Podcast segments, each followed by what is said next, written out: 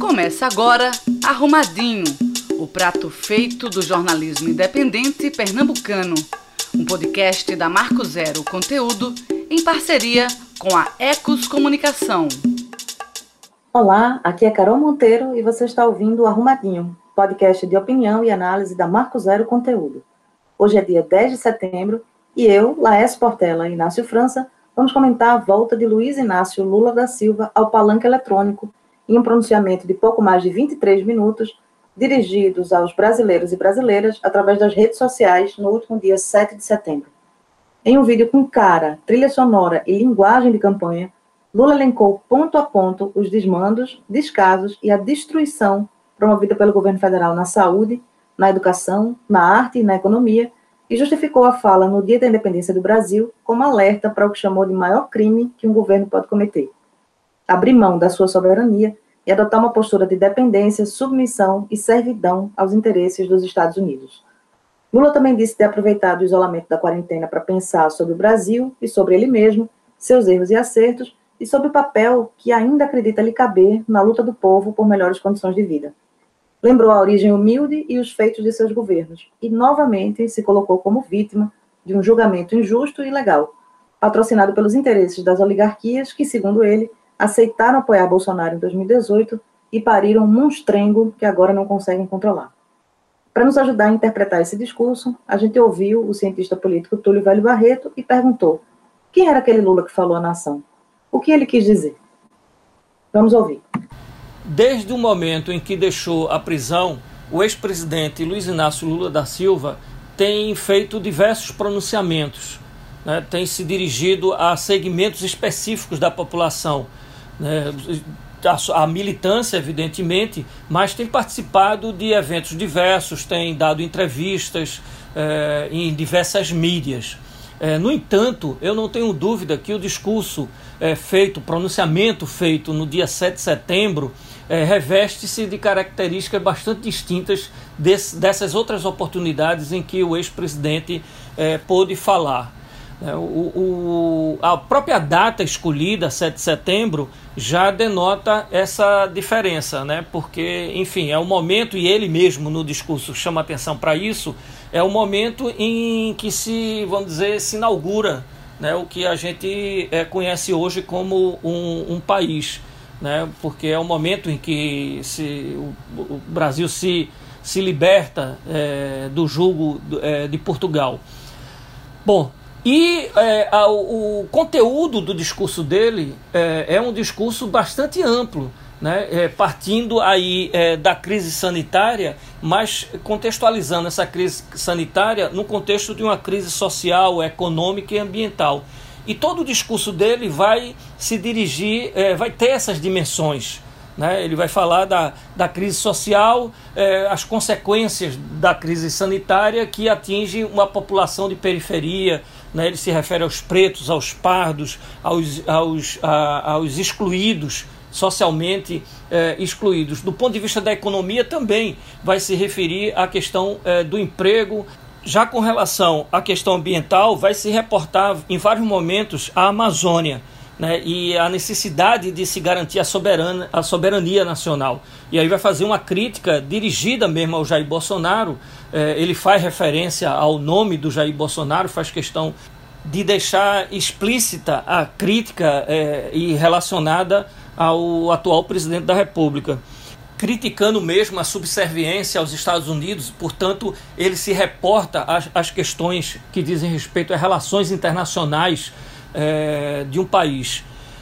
Bom, e tem uma, aí tem uma série de, de, de, de questões que ele vai tocando e que coloca claramente é, a disposição é, do, do ex-presidente Lula de confrontar né, o atual governo e se colocando no, já no final é, da sua fala é, à disposição da população no sentido de ser uma alternativa a esse estado de coisas em que o país se encontra. Portanto, é o comportamento do ex-presidente é, Lula, não tenho dúvida, nesse momento, é pensando na perspectiva de 2022, de ser ou um candidato a presidente da República ou de, de influenciar decisivamente é, no processo eleitoral. Eu penso que o conjunto da fala dele aponta nessa perspectiva. Arrumadinho, seu prato feito de opinião e análise das notícias mais importantes da semana, pela equipe da Marco Zero Conteúdo. Bom, Túlio fez um bom resumo da fala de Lula, né, e acenou o posicionamento claro de candidato, mesmo que ele permaneça ainda inelegível em função dos processos que respondem na justiça. Mas como é que você percebeu esse discurso, Laércio? Ô, Carol, é... Carol, Inácio, nossos ouvintes aqui do Arrumadinho. Primeiro eu queria situar assim, esse, o time, antes de, de falar dos recados de Lula, a percepção sobre o discurso propriamente, assim, o time da fala de Lula. Por que ele está falando agora? Eu vejo assim, três, três razões. Né? Quando ele saiu, primeiro lembrar que assim, quando ele saiu da prisão em novembro do ano passado, 2019, e ele ficou né, um ano e meio preso, começou em abril de 2018, ele foi preso, ficou até novembro de 2019. A expectativa quando ele saiu é que todo mundo imaginava que ele ia fazer um discurso anti-Bolsonaro, é, questionando o governo Bolsonaro, e ele saiu com o discurso da defesa, né, que vou, vou lutar agora para provar minha inocência. Um discurso muito é, centrado na inocência dele, né, e houve uma certa frustração embora uma coisa extremamente compreensível isso, né, que ele, que ele lutasse por isso, até porque isso é uma parte importante da biografia dele, até para que ele possa estar liberado para outras lutas, digamos assim. Mas havia essa expectativa, e essa expectativa assim, foi cumprida, digamos assim, nesse discurso agora de 7 de setembro, quando ele realmente se coloca como uma liderança política e acena, inclusive, como um possível pré-candidato a 2022. E aí eu vejo três, três situações que deram esse time político. Primeiro, assim, a gente já tem aí quase passados aí dois anos do governo Bolsonaro, já fica cristalizado que governo é esse, né? Assim, é, para o campo da esquerda, para quem não votou em Bolsonaro, é muito evidente os abusos de Bolsonaro, a, a arrogância, o autoritarismo, a postura democrática, mas hoje, boa parte dos brasileiros, inclusive daqueles que votaram no Bolsonaro, tem noção disso também. Alguns estão, não todos, claro, ele ainda tem uma base de apoio relevante, mas muitos que votaram nele hoje pensam, pensam é, votariam em outro candidato, né? Então, é, cristalizou-se esses dois anos aí do Bolsonaro, então fica mais fácil e mais direto você fazer oposição a algo que está mais cristalizado e as pessoas veem, enxergam com mais exatidão. A outra coisa é que a gente está passando, a gente passou, digamos assim, um momento, não estou querendo dizer que a, que a, pandemia acabou, longe disso, nossa posição na Arrumadinho aqui é muito crítica em relação a, a, ao fim do isolamento social, mas assim, o momento mais agudo da pandemia passou. Então, assim, você falar sobre candidatura, sobre posicionamento político, oposição política ao governo, no momento de pandemia ali fortíssimo, é, ia, ser, é, é ia ser visto de uma maneira muito oportunista né, é, é, e fora de sentido. Mas esse momento passou também, né? E o, e o, então agora faz sentido, digamos assim, né? Até porque também cristalizou-se o modo como, como Bolsonaro, o governo Bolsonaro atuou na pandemia. O terceiro elemento é o início da campanha eleitoral. Então agora é natural, entre aspas, né, que se fale sobre política, que se fale sobre campanha, que se faça uma oposição mais cerrada, mais forte, porque a gente está começando uma campanha eleitoral. Né? E, como eu disse antes, cristalizou-se também a visão sobre o governo Bolsonaro, os abusos, as crises que são mais evidentes agora, sanitárias, econômicas, social, do meio ambiente. Então acho que esse cenário diz um pouco do time também disso. Né? Outra coisa é o enfrentamento, é o enfraquecimento da Lava Jato. Né? Você teve que foi o grande opositor, digamos assim, o grande instrumento da oposição na época do, dos governos do PT para tirar Dilma da presidência e tirar Lula da, da disputa de 2018, para a Lava Jato. E nesse cenário que a gente está atualmente, é do enfraquecimento da Lava Jato. Né? O, o seu coordenador, Delanhol, saiu da Lava Jato na semana passada, o, a Procuradoria-Geral da República, pela primeira vez, não expandiu a Lava Jato por mais um ano, ela, ela foi ontem, teve a decisão de que ela vai funcionar até janeiro de 2021, provavelmente pode ser que termine em 2021, tudo acena para isso. E também o insucesso da frente ampla, essa frente ampla que vários partidos de esquerda encamparam e tal, e ela se dissolveu, hoje não tem força nenhuma. Então, diante desse cenário, e na perspectiva de Lula, de que tem um novo, um novo humor do judiciário brasileiro, especialmente do STF, que também está mudando seu comando do Dias Toffoli para o ministro Luiz Fux, acho que Lula e o PT têm a expectativa de que no julgamento que vai que vai julgar ali a suspeição de Moro, né, a, a, as ações de Moro nos, nos, processos que envolvem Lula, e ele pode ser julgado como, como parcial, um juiz parcial, um juiz que, que não cumpriu sua tarefa direita de ser imparcial no processo e ser, é, considerado suspeito, né, e assim validar as condenações de Lula, devolvendo os direitos políticos a Lula, ele poderia ser candidato. Então há essa expectativa também do Lula e do PT. É nesse cenário que ele vem, em 7 de setembro, fazer o discurso que ele fez. Quais são os recados que eu vejo ali? Né? O que é que o presidente tá, o ex-presidente está dizendo?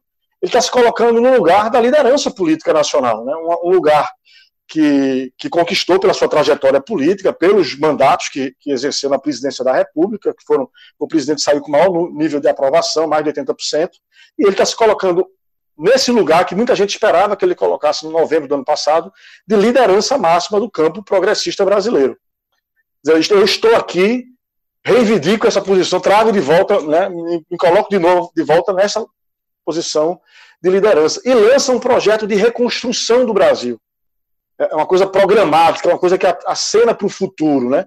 Só pode reconstruir o que está destruído.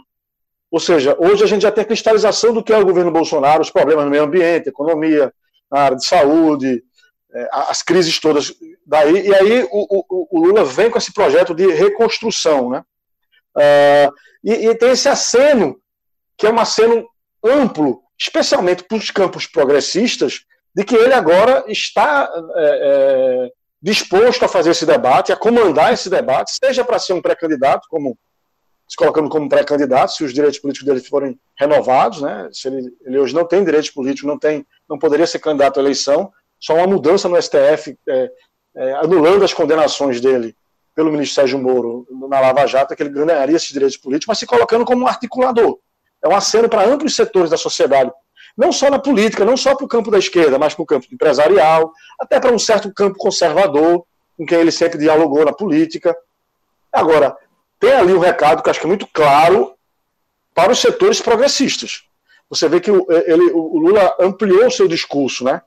É, é, é um discurso que, que agrega ali para os ambientalistas, fala com as feministas, fala com os movimentos antirracistas, fala especificamente dos pretos e pardos, né, da, da, opressão sobre os pretos e pardos, a falta de, de equilíbrio e de espaço na sociedade desses segmentos, fala pros, e fala para os grupos que ele sempre falou, os pobres, os oprimidos, e especialmente o campo, que é o campo político de atuação de Lula, os trabalhadores e trabalhadoras. Então ele abre esse diálogo amplo e, e traz temas que são muito ricos para uma esquerda progressista, mas crítica, que é essa visão, essa visão de que o Brasil é, é subserviente aos Estados Unidos, né, defende o fim do teto de gastos, pra, entendendo que é preciso que o governo gaste mais, não se comprometa com esse ajuste fiscal, gaste mais em educação, em saúde e, e infraestrutura para dinamizar a economia brasileira.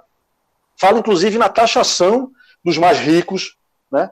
E aí eu entendo que é um aceno para o campo progressista e se colocando nesse campo de articulador. E aí eu acho importante a gente entender é, você acha que nessa posição de articulador, Lula se coloca como disponível, por exemplo, abrir mão de uma candidatura do PT, ou isso ainda não passa pela, pela cabeça? Eu acho que não, Carol. Eu acho que não é nem abrir mão ou não abrir mão. Eu acho que assim, o discurso de Lula é para fortalecer o PT. Ele, quando. O Lula é um cara de partido, né? Daí a resistência muito grande dele de fazer essa frente ampla, que viesse um candidato que podia ser do campo progressista ou conservador. Eu acho que quando Lula, Lula está se posicionando, mas o posicionamento dele é também, especialmente, um reposicionamento do PT. Lembre-se que a gente está começando o processo eleitoral. Eu acho que ele vai circular, circular digitalmente, né, online, por todas as candidaturas, fortalecendo as candidaturas do PT. Aqui é um caso, PT e o PSB unidos durante tantos anos, e o, e o Lula deu um aval para a candidatura de Marília, né? Pelo menos é isso que está concebido até o momento. Então, acho que é uma ideia de fortalecer o PT. E aí eu queria trazer uma coisa. É, eu estava vendo ontem depois que eu vi o discurso do Lula, entrei aqui nos sites do PT e vi que o Partido dos Trabalhadores está anunciando para os próximos dias o lançamento de um programa de reconstrução nacional. É um programa que está sendo elaborado há três meses pela Fundação Perseu Abramo, foi tirada numa reunião do Diretório Nacional em junho. Veja como as coisas são concatenadas. E como esse posicionamento de Lula significa um reposicionamento do PT também. Então vai ser lançado nos próximos dias está sendo coordenado pela Fundação Perseu Abramo, foi ouvido todos os setoriais do partido, foi ouvido as bancadas da Câmara de Deputados e do Senado, e, e na página do PT já fala que, que o programa contempla sugestões dos outros partidos de oposição, citando nominalmente PDT, PSOL, Rede, PSB e PCdoB. E falando em reconstrução é, do Brasil, quer dizer, veja, veja é, é um programa assim, bastante é, pretencioso, né? com o lema de defender a vida, o emprego e a democracia, institucionalidade, economia e social. Então veja aí que é um movimento coordenado, e eu acho que é de fortalecimento dele como interlocutor, mas nunca pense que quando o Lula se fortalece, quem se fortalece é o PT. Eu acho que tem essa coisa de trazer o PT de volta para o cenário e construir uma candidatura petista, que pode ser o Lula, pode ser Haddad, pode ser outro, mas acho que esse é o grande movimento que ele está fazendo agora para 2022, se colocar no, subindo no ringue, ele está subindo no ringue. E para finalizar minha fala, eu queria chamar a atenção assim que acho esse movimento importante, né, do campo das esquerdas, mas a gente tem que ver também que assim, para toda ação tem uma reação. E, e a, algumas reações do campo bolsonarista já estão vindo aí, né? A, a, a queda a, retirada de Wilson Witzel, governador do Rio de Janeiro, do mandato, a saída dele, né, o afastamento dele, por uma decisão monocrática de um único ministro do STJ, depois foi referendada no plenário, mas assim, torna, veja como uma coisa é, é você tirar um candidato, um potencial candidato à presidência, afastar numa denúncia que está começando agora o processo investigativo, denúncia de desvio do, do, de compra de equipamentos aí para combate à pandemia e, e, saiu do radar, quer dizer, teve, foi queimado completamente. E ontem, 8 de setembro, a operação da Polícia Federal, é, investigando aí desvio de recursos do Sistema S, né, SESI, SESC, SENAI, é, deu busca e apreensão nos escritórios de advocacia nas casas dos dois advogados do Lula, além de outros advogados. Você veja que a polícia e o judiciário vão continuar interferindo fortemente no ambiente político eleitoral do Brasil. E aí eu acho que Lula também vai a público amanhã, ontem, no dia 7, para uma vacina em relação a isso, se colocar, que qualquer movimento que venha, ele está se colocando politicamente e vai se colocar também como vítima desse movimento, dos movimentos de, de, de policiais, polícia política e judiciário no Brasil. Agora atrelados ao campo bolsonarista com o enfraquecimento da Lava Jato.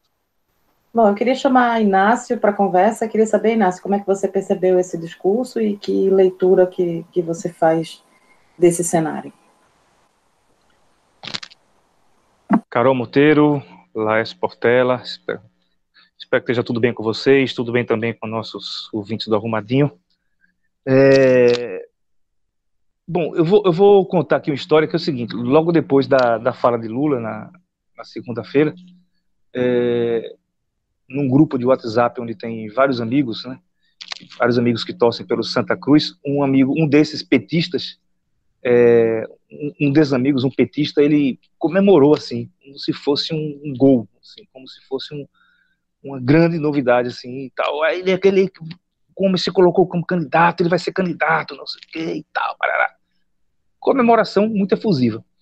E um outro amigo, esse acho que já foi petista e hoje não é mais e tal. Aí ele disse: olha, Lula não é o candidato dos meus sonhos, não é o candidato que eu imaginava mas é o único, ele falou assim, é o único que pode estabilizar economicamente e politicamente o país, os empresários sabem que pode confiar nele e tal, etc, etc. São duas reações é, fora do tempo, duas reações dessas duas pessoas, que são verdades antigas. As pessoas reagem de uma forma, mas calcada, sustentada por uma verdade antiga, por algo que seria verdade há 10 anos atrás, mas não é verdade em 2020, não é verdade, em setembro de 2020, nenhuma coisa nem outra. Não há motivo para essa comemoração toda e muito menos achar que ele pode estabilizar, tal, até porque a crise que o país está é tão grande que esse discurso que ele é o único que pode estabilizar é um salvacionismo, é um salvacionismo, um messianismo muito grande, assim. É, é, me, me, cheira a messianismo isso, sabe? É, é, porém, há um fato positivo, eu, eu, vejo, eu vejo algo positivo nisso, que o Bolsonaro não está mais falando sozinho como um pré-candidato ou como candidato único em 2022. Ele não, ele deixou de falar sozinho é, naquela na tarde de segunda-feira, 7 de setembro. É, porque quando o Lula se posiciona, ele pode ajudar a organizar o cenário, é, tanto em função, não mais só apenas em função de Bolsonaro, mas também em função dele contra, quando eu digo em função, é a favor ou contra, sabe? É, é reações pró ou contra. Porque nesse, nesse cenário, o Bolsonaro estava falando só, só, e ficou falando só. Porque dos, dos possíveis nomes presidenciáveis, e aí o, o Dória, né? Todo governador de São Paulo, ele é um presidenciável. Né? Pode não ser pode não ser presidente, pode, mas é um presidenciável. O, o cara, quando ele se elege governador de São Paulo, ele quer ser, ele pensa logo no passo seguinte, que é ser presidente do, do, do Brasil. Faz muito tempo que, ne, que nenhum deles consegue, mas o cara sonha logo, logo, logo com isso. Só que o Dória, ele se, esvazi, ele se esvaziou, esvaziou com, é, é, com as próprias ações ações policiais de investigação lá na Secretaria de Saúde dele e tal. O Witzel muito mais, esse não dá nem para falar. O Luciano Huck é aquela coisa insossa, medrosa, não se posiciona sobre nada, tal, não tem apetite e tal. Sérgio Moro também deixou de, de existir como presenciável, pelo menos perdeu muito, assistir não, mas perdeu muita força. Ele ganha força em abril, quando ele sai do governo, né, de forma barulhenta tal. Mas 15 dias depois ele já não tinha essa força toda, principalmente quando se vê que muitas das acusações dele é, não, não, não, não podiam ser comprovadas ou não, não, não, tinham tanta força assim. E depois de uma entrevista que ele deu, acredito que o Fantástico, uma entrevista trágica assim para ele, né? Titubeante, vacilante, aquela coisa medrosa, gaguejando mais do que eu. É, o Flávio Dino é um, um, um ótimo nome, mas é um, é um cara de um partido pequeno e de um estado sem muita expressão política. Haddad, Fernando Haddad, ele se notabilizou por ser meio que um míssil teleguiado de Lula em 2018. Assim, ele não era candidato. Ele, tinha, ele tem um brilho próprio, mas ele abriu mão desse brilho para usar o brilho de, de Lula. Então ele, então Lula se posiciona nisso aí, nesse, nesse, né, nesse campo de, de, de ex quase candidatos, né, de, de, de ex de ex. Lula se posiciona, mesmo sendo inelegível, ele se posiciona para Bolsonaro ficar deixar de falar sozinho. É, o problema é que ele é candidato do PT. Lula é o nome do PT. É, é como disse, como disse Laércio, isso ajuda muito o PT, né? posicionar-se, o PT se posicionar nesse nesse nesse período eleitoral das eleições municipais. Vai ajudar muito os candidatos, alguns candidatos do PT que têm chances de ser eleito. Ou ajuda ou atrapalha. Vamos saber o resultado depois.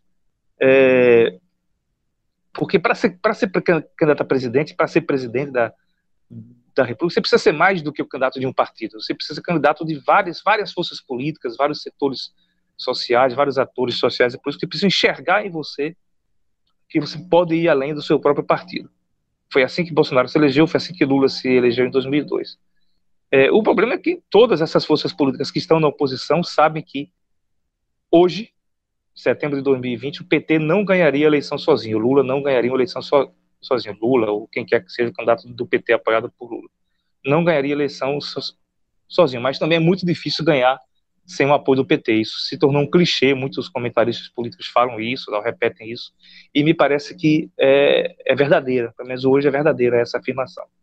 E o que há de negativo né, nessa, nessa história toda, o que há de negativo, e eu chamo muita atenção para isso, é que se Lula ele ajuda a se, a se posicionar, né, ele ajuda a organizar o cenário e, e construir o cenário em função também dele, esse função também dele significa que, pode significar que a presença dele no cenário pode aglutinar novamente as forças de, de direita, até de centro mesmo, novamente em torno de Bolsonaro, ao lado de Bolsonaro. Pode, não estou dizendo que vão. Pode. Por quê? Porque o antipetismo é muito forte. A rejeição a, Lula, que foi construída nos anos aí da Lava Jato, é muito forte. É, e como a desaprovação, a diferença entre aprovação e desaprovação de Bolsonaro é pequena, é tênue, é, é, é ali em torno de 10 pontos percentuais, 10, 12 pontos percentuais, a coisa pode se inverter rap rapidamente. Assim. É, é, nem todos os nem todas as, as pessoas, os eleitores, as forças políticas que hoje estão desaprovando o governo Bolsonaro vão se alinhar, vão se alinhar automaticamente ao Lula, vão ter algum tipo de entusiasmo com a candidatura de Lula. Então, pessoas podem voltar é, é, a pensar em Bolsonaro como uma alternativa mais quatro, quatro anos, porque Lula está no jogo. Então, pode unir contra ele e contra o PT. Então, é, é, eu, eu, acho que há essas duas, essas, essa, a, a, balança pesa dos dois lados. Assim. Então, vai depender muito do que vai acontecer nos próximos um ano e meio, dois anos. É, enfim, acho que não há nenhuma, nenhum motivo para uma, uma comemoração tão efusiva é, dos meus amigos, é, porém é necessário observar e, e, ver como é que o Brasil fica aí nos próximos, próximos um ano e meio.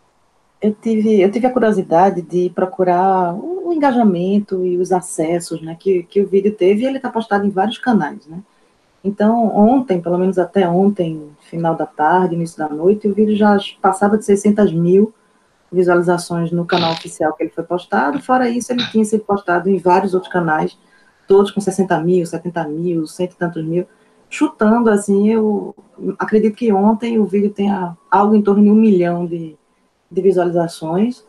É, é pouco, né, para um, um país com, do tamanho do Brasil, mas 60 mil comentários, né, então foi um vídeo que gerou um certo engajamento, talvez uma repercussão menor do que uma fala de Lula teria há algum tempo atrás, mas eu, eu acho, eu percebi um pouco também como um teste, né, desse, desse antipetismo, né, é, Lula está um tempo fora das, das manchetes, fora da, né, do Jornal Nacional, fora daquela campanha toda que a mídia corporativa construiu, né, do, do antipetismo, e eu vejo, talvez, né, tenha tido também esse sentido e essa intenção de testar a popularidade é, testar a rejeição também à, figura de Lula, para começar a construir realmente esse, esse cenário aí para 2022, sendo ele candidato, que aí vai depender de um longo processo na justiça e de muitas variáveis que podem chegar a autorizar a candidatura dele, ou para construir uma candidatura do PT. Mas só me preocupa um pouco essa, essa insistência né, do, do PT na candidatura própria, né, como o Inácio falou, é muito difícil ganhar sem o PT e é muito difícil que o PT ganhe. É, como sair dessa encruzilhada é o que eu acho que a gente tem que, que observar aí nos próximos anos. Quer dizer, nos próximos meses, né, porque essa campanha já já está na rua, assim. É bom, é bom, Carol, é bom observar que, assim, que como Laércio falou da frente ampla, que não vingou, que, que não, não se estabeleceu, mas o, o PT e Lula contribuíram muito para que essa frente para que o, o, conceito de frente ampla não, não fosse adiante. Porque não interessava o PT. Porque não, não interessava o PT essa essa ah, toda uma justificativa que não falou da questão dos, aí dos trabalhadores e tal, mas quando você está construindo uma frente ampla, você precisa procurar primeiro os pontos de convergência. E o PT não moveu uma palha nessa direção. Nem o PT e nem Lula. Eu queria fazer só observação, assim, é que acho que a gente precisa ficar muito atento nos próximos meses o lugar que a mídia tradicional, a mídia de massa, né, no Brasil, empresarial, vai colocar o, o, o Lula. Né? Lula está se posicionando. É, esses dados que Carol traz, acho que são bem, bem importantes, porque assim, a repercussão ainda é muito dentro da bolha da, progressista, de esquerda, petista, né? A, a, mídia saiu dos jornais, os registros, mas sem muitos destaque. É, Lula falando do desgoverno de Bolsonaro, das mortes na, na pandemia, mas sem aquela, aquele tom político e sem colocar Lula nesse lugar da liderança, porque também a gente precisa ver muito, acompanhar muito aonde a grande mídia vai colocar Lula, né? nesse lugar da liderança de oposição ou no lugar de alguém que responde a processos, está inabilitado, e o espaço também que a mídia vai dar para esse antipetismo, né? Ela foi, a gente precisa ver que desde o impeachment até a eleição de Bolsonaro, ela foi a maior propagadora, incentivadora das manifestações públicas é, de rua antipetistas, né? A Globo News acompanhava 24 horas e divulgava e dizia e tal, cobria, para além de jornalisticamente, né? Quase que incentivando mesmo, quase não, incentivando mesmo. Então, acho que é muito importante ficar de olho nisso. Eu acho que o elemento, vocês têm razão, o elemento do antipetismo é um elemento muito vigoroso na sociedade brasileira e pode sim unir a direita, né? O campo conservador. Mas eu acho que é, é, é aquela coisa que eu estava falando. Até para colocar ele, Lula, e o PT em melhores condições de negociação no processo de 2022. E agora o que eu acho talvez seja o mais interessante nesse processo, certamente vai ser o mais invisibilizado, e aí eu acho que é um passo adiante que Lula, o PT ou essas forças estão dando, é a elaboração de um programa, sabe, de um projeto, de, um, de, de propostas concretas no papel e ser discutido pela sociedade, os candidatos do campo progressista defenderem, se engajarem com isso, artistas, intelectuais, sociedade civil organizada, grupos periféricos, é você ter um programa de oposição de fato, entendeu? com medidas diretas, é, reais, racionais, colocadas ali. Eu acho que isso é um elemento é, que pode, inclusive, é, colocar em outro patamar de discussão a, a formação de uma frente ampla. Propostas no papel concretas para mudar o Brasil, para para fazer frente ao governo Bolsonaro. Isso, é isso é um avanço que eu acho que seria importante nesse momento político nosso. Eu acho que mais do que aguardar, é vamos torcer, né? Arrumadinho, seu prato feito de opinião e análise das notícias mais importantes da semana, pela equipe da Marco Zero Conteúdo. Mas eu queria conduzir a conversa agora para o segundo bloco desse arrumadinho e trazer o papo novamente para o 7 de setembro, mas agora para aquelas cenas de praias, bares e restaurantes lotados durante o feriadão em todo o país, inclusive aqui em Pernambuco. A gente viu as praias de Boa Viagem, Porto de Galinhas, cheias de pessoas que o secretário estadual de saúde, André Longo, chamou de egoístas e equivocadas. Eu confesso que eu não entendo o comportamento de quem decidiu deliberadamente arriscar sua vida e a vida de outras pessoas para curtir um dia de sol, mas também não lembro de ter visto nenhuma campanha, por exemplo, do governo estadual, conscientizando as pessoas, alertando para o risco de se aglomerar, mesmo em praias ou espaços abertos, e lembrando que o funcionamento desses espaços está autorizado, inclusive né, pelo secretário de Saúde, André Longo. Então, a gente foi ouvir né, Tiago Feitosa, que ele é pesquisador e doutor pela Fiocruz, também é sanitarista, epidemiologista, professor da Unicap, e a gente foi ouvir sobre a possibilidade da gente sofrer em breve as consequências desse feriadão, com um possível aumento do número de casos e de mortes. O que parece é que é, acabou predominando né, junto à população a ideia de que a epidemia já foi superada. Né? Acho que tanta mensagem, por, por mais que as autoridades né, de nível municipal e estadual, é, através das coletivas, digam que ainda existe circulação do vírus e risco é, de transmissão, as, atitudes, né, os gestos são no sentido da progressiva normalização das relações é, sociais, com a abertura de, do comércio, dos estabelecimentos é, restaurantes, bares, né, inclusive estabelecimentos de alto risco de transmissão, né, em ambientes fechados, com uso de ar-condicionado. Então, acaba sendo lido pela população a mensagem subliminar, né, que é de que a gente já está em ambiente seguro, propício à volta da, do relacionamento social, conforme a gente tinha antes da pandemia. Então, é, acho que a, população assimilou muito mais isso do que o, a mensagem do risco, né? Além disso, acho que tem uma escolha também, né, por parte das pessoas é, de correr o risco, né? Isso após seis meses de, de restrição no convívio social, há uma fadiga, né, de, é, em alguma medida por parte da população das, de continuar mantendo as restrições né, nessa, desse convívio.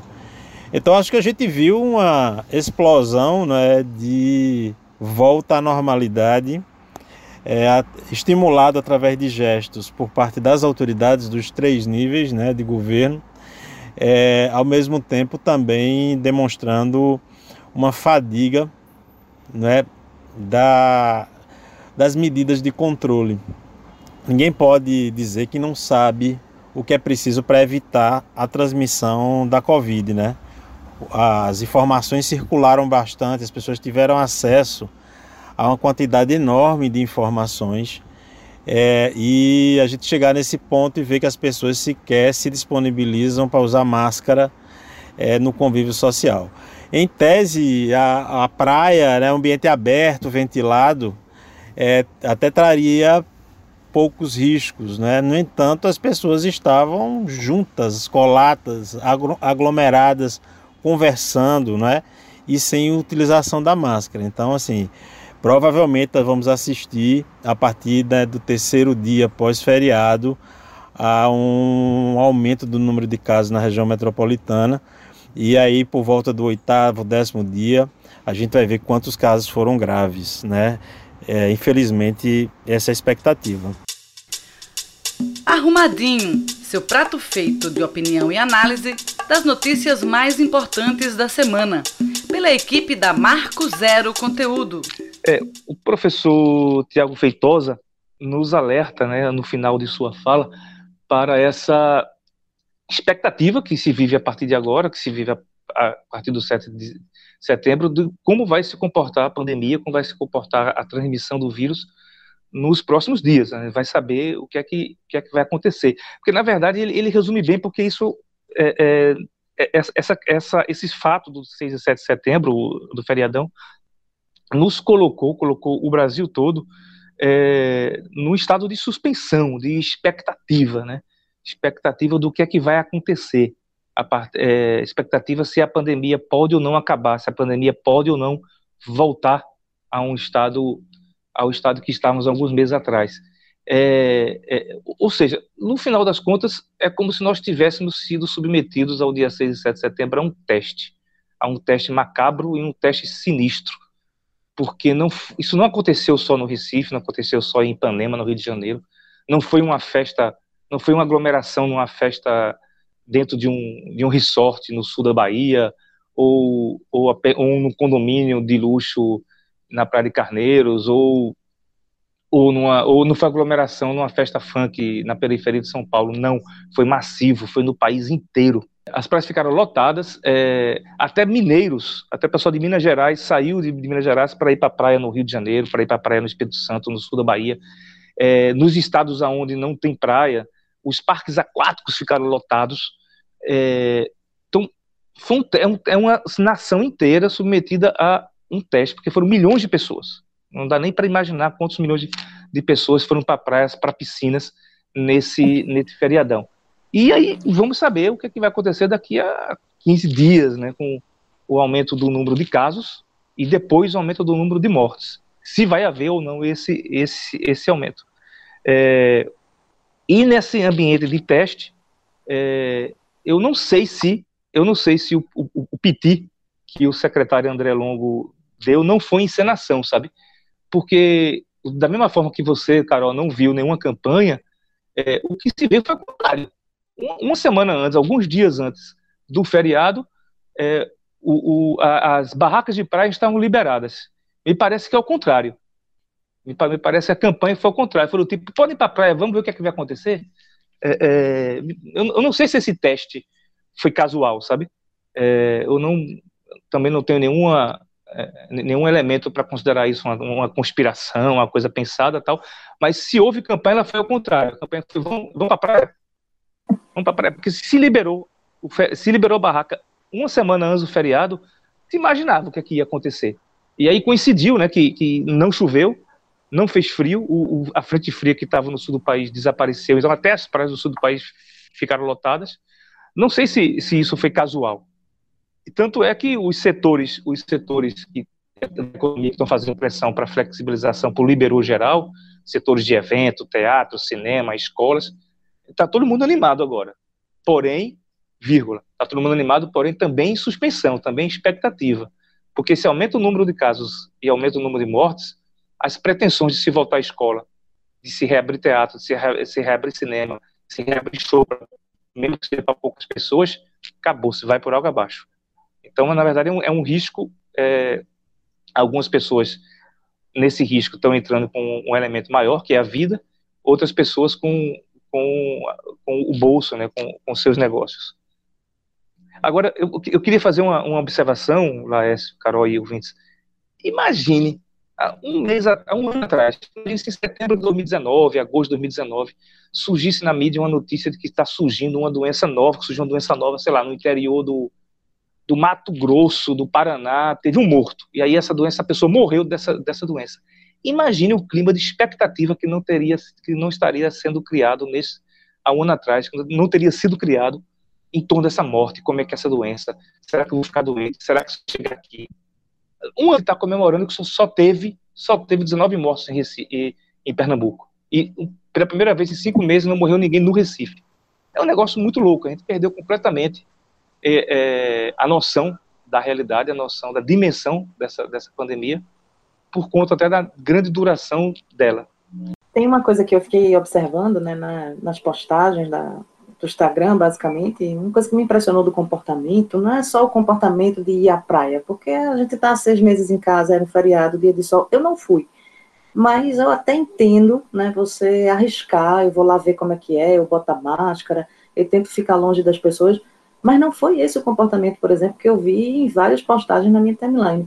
Eu vi, por exemplo, as pessoas fazendo passeio de excursão, aqueles passeios assim, prédio carneiros, as pessoas fotografadas com cerveja, com champanhe, em barcos coletivos de excursão e postando stories e tal. Então, o comportamento sei lá, suicida, talvez, vai além de você só ir até a praia, tentar ficar distante, usar máscara e aproveitar um pouquinho de sol.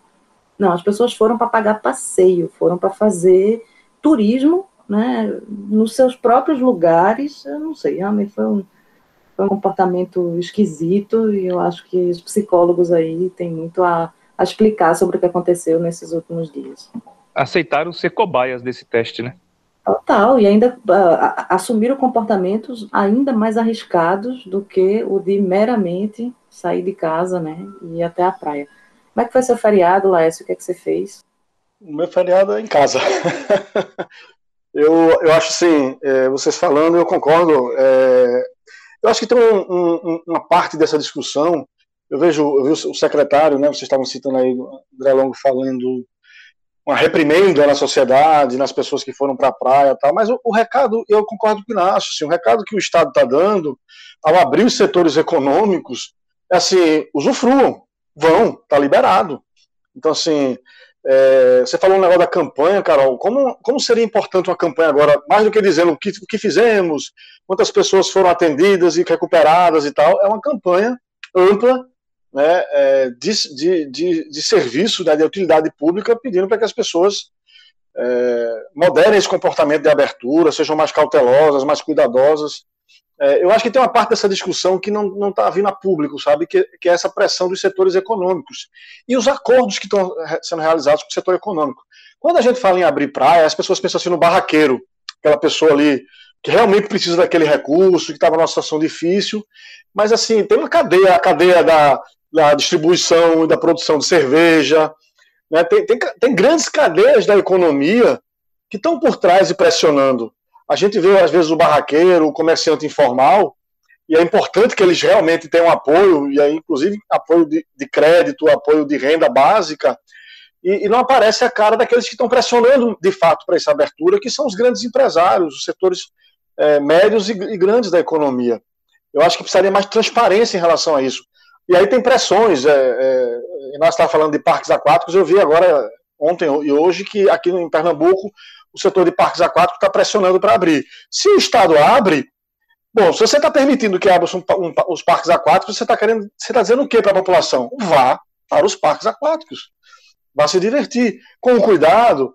É, é, complexo tudo isso, né? E aí a discussão das escolas, por exemplo, né? Eu queria é, trazer um dado assim, é, o noticiário Agora é impressionante. Quando a gente começou a, fazer o arrumadinho ali, acho que em abril, né? É, a gente é, ia ver o noticiário, era só Covid. Hoje em dia, até para ler, buscar os dados aqui para o arrumadinho, você tem que ficar futucando, buscando lá nas matériazinhas pequenininhas informações sobre o, a Covid.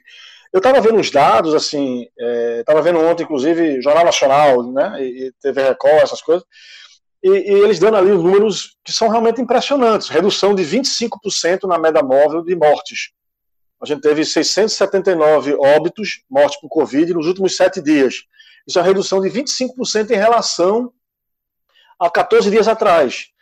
É, é, é a primeira é, é, é uma, é uma, uma, queda assim, bastante expressiva. A gente teve queda também no número de casos. 24% a menos na média móvel dos sete, dos sete últimos dias, comparado a 14 dias atrás. Foram a média de 28.273 casos por dia. Agora, veja, não adianta comemorar isso. Esses dados de redução também estão impactados pelo feriadão. São três dias, sábado, domingo e segunda, com baixa, baixo registro, porque você tem menos funcionários trabalhando, menos registros sendo realizados do ponto de vista burocrático.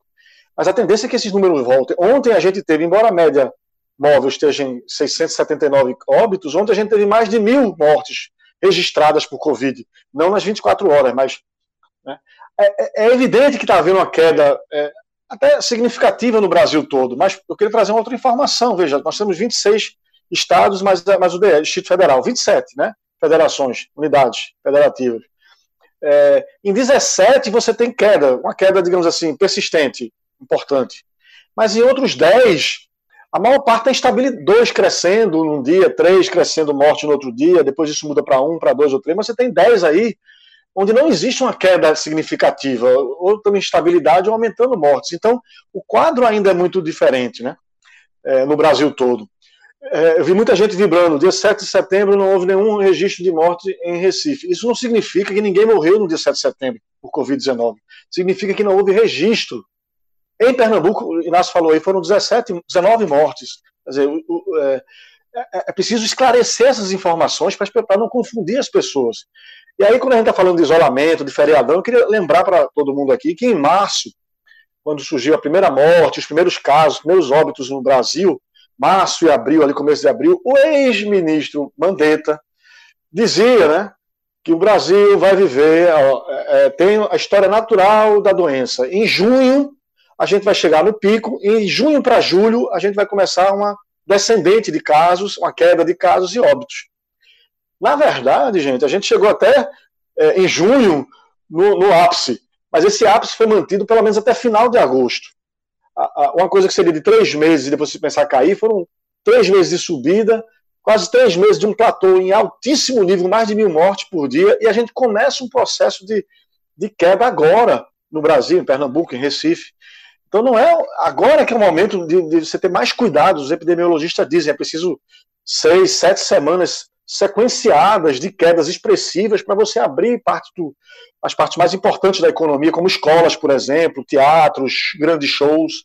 Então, assim, esse é o momento, talvez, mais um dos momentos mais importantes do processo. Não é o mais importante, foi um processo agudo ali, mas, mas um momento super importante de, assim, se a gente conseguir manter por mais sete, seis, sete semanas essa queda, isso significa manter o isolamento social. Não é hora de voltar à escola, não é hora de reabrir tudo. Porque, e aí, aí, aí eu acho que tem uma verdade no discurso do André Longo, é vendo assim, se abrir tudo, lá na frente vai voltar de novo. Não é nem a segunda onda, porque a gente, aí a gente ainda está na primeira onda. É a volta, é, é, é, a retomada da primeira onda, não é a segunda onda. E aí eu quero lembrar também, gente, sempre eu faço isso aqui no programa. Estamos em ano eleitoral. Eu acho que o, o governo e prefeitura começam a pensar mais preocupados se, por um lado, eles sofrem a pressão do poder econômico para reabrir, e o poder econômico a gente sabe que é importante no processo eleitoral também, como apoiador, né? Tem também, assim, imagine se você retoma em outubro ou em novembro, o mês da eleição, os casos sobem mortes, sobem casos, é, o número de casos também. Então, tem, acho que tem essa variável eleitoral que está na cabeça dos gestores. E que esteja, que seja legítimo que esteja também. Mas é preciso jogar mais às claras fazer campanha, falar num tom. É, todo mundo chamou a atenção muito o tom do secretário. Esse tom tem que ser permanente, não pode ser uma coisa de 20, 20 dias quando tem um feriadão. Né? E a gente está em ano eleitoral. Essa é uma variável permanente nessa discussão também. Bom, então já que a gente vai reforçar aqui essa campanha para as pessoas ficarem em casa, a gente vai para as dicas da quarentena e vai dar dicas ótimas, incríveis, para que ninguém precise sair no próximo feriadão, não é isso? Vem aí, as dicas da quarentena. Então vamos lá para as dicas da quarentena desse arrumadinho número 20. Quem quer começar? Ô Carol, eu começo aqui. Eu começo aqui, Inácio, falando novamente. É, a minha dica é uma é um documentário, uma série documental. Na verdade, são 12 vídeos de mais ou menos 14 minutos cada um deles. São 12 curta-metragens. É, um chamado Ouro Velho, Mundo Novo. Ouro Velho, Mundo Novo é sobre a poesia popular no Nordeste. Então você vai ter um capítulo sobre cordel, um capítulo sobre as jovens poetisas, um capítulo sobre o improviso, um capítulo sobre a cantoria. É, é, você tem são, ele, ela tenta, é uma cineasta chamada Carla Melani, ela tenta esmiuçar, mostrar, dar um grande panorama da, de uma a poesia popular nordestina, que ainda é muito rica, é muito intensa, é uma forma de expressão que, que eu, eu, eu acompanho bastante, assim, eu, eu gosto muito, tenho, já escrevi livros sobre isso tal. É, desde o meu, quando, desde que me formei em jornalismo, lá nos anos 90, é, a, a, minha a, o meu trabalho de conclusão de curso foi sobre poesia popular, é, então é um tema que me interessa muito, então ela dá, dá esse panorama sobre uma, essa expressão que é muito rica, é muito intensa, é e é conhecida assim de, de setores de pessoas das capitais, mas mais aqui no Nordeste. O pessoal do Sul talvez não imagine que seja tão tão vivo ainda. É isso. Ouro Velho Mundo Novo no YouTube. Bom, vou na minha dica aqui. A minha dica é a mostra de cinemas africanos.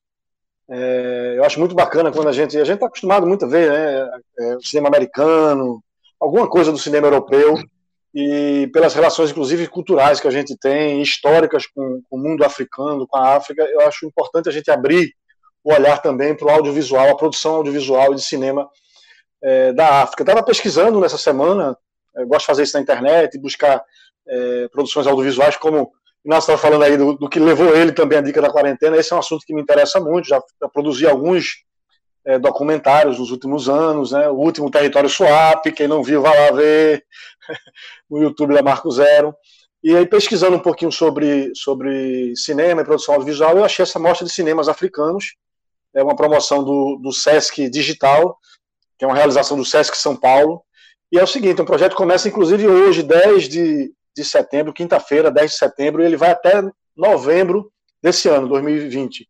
São 12 longas que vão ser disponibilizados é, gratuitamente na internet. Toda quinta-feira, é, começando por hoje, é, é, disponibilizado um filme são 10 longas e, e dois programas de curtas. É, então, toda quinta-feira, eles ficam uma semana disponíveis na plataforma, que chama mostra de cinemasafricanos.com. Mostra de cinemasafricanos.com fica disponível é, gratuitamente para ser acessado tem o filme, e naquela semana em que o filme está tá em cartaz, digamos assim, online, você tem também tem uma entrevista longa de fôlego com cada um dos diretores. Aí tem cine, filmes de Burkina Faso, Camarões, Egito, Etiópia, Nigéria, Quênia, Senegal e Sudão.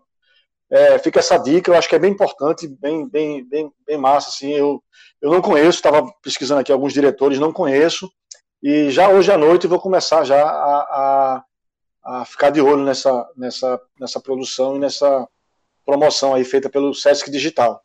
Mostra de cinemas africanos, de cinemas africanos.com. Fica a dica. Maravilha. É, a minha dica é mais uma série documental muito interessante chamada A Era dos Dados, uma série que está disponível na Netflix e que investiga como as pessoas, o universo, a natureza, como no final das contas está tudo conectado de formas assim que a gente nem, nem imagina. Então tem um apresentador muito simpático que é um jornalista chamado Latif Nasser, que é um jornalista que cobre ciência e é um cara assim muito engraçado, muito espirituoso. É, e ele vai, ele percorre o mundo inteiro, né? São cinco episódios. Cada episódio traz um tema e são coisas assim muito malucas. Por exemplo, tem um episódio sobre a poeira, então mostra como nuvens de poeira de fósseis de peixes de um lago que secou lá no Saara, há não sei quantos mil anos atrás, são levantadas assim pelo vento na atmosfera e chegam até a Amazônia e de alguma forma favorecem a biodiversidade na Amazônia.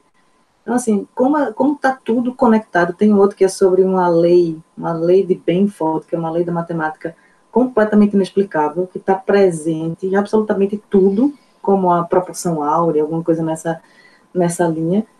É, então é muito, muito, muito interessante. Tem um episódio inteiro que é sobre o cocô, e aí traz revelações assim inimagináveis sobre o cocô, inclusive fósseis de cocô de 15 mil anos atrás, sendo estudados até hoje, trazendo informações sobre o homem pré-histórico e tal. Só fiquei imaginando o constrangimento né, da pessoa 15 anos atrás se aliviando ali no, no fundo de uma caverna e hoje cientistas lá analisando o fóssil é, no laboratório trazendo informações sobre a alimentação, a dieta, a saúde, a, o DNA e, e, tudo mais que, que eles conseguem lá extrair do cocô. Então, é uma série que é muito interessante, é, muito informativa também e muito surpreendente, né, em vários desses, desses aspectos. Então, fica a dica, chama A Era dos Dados, né, e está na, na Netflix, e assim a gente chega ao final de mais um episódio, né, do nosso Arrumadinho, que é o podcast da Marco Zero Conteúdo, com os fatos mais quentes da semana. Né? Então,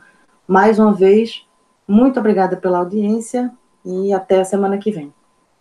Beijão, tchau, tchau. Você ouviu Arrumadinho, podcast da Marco Zero Conteúdo, em parceria com a Ecos Comunicação, toda quinta-feira, duas da tarde.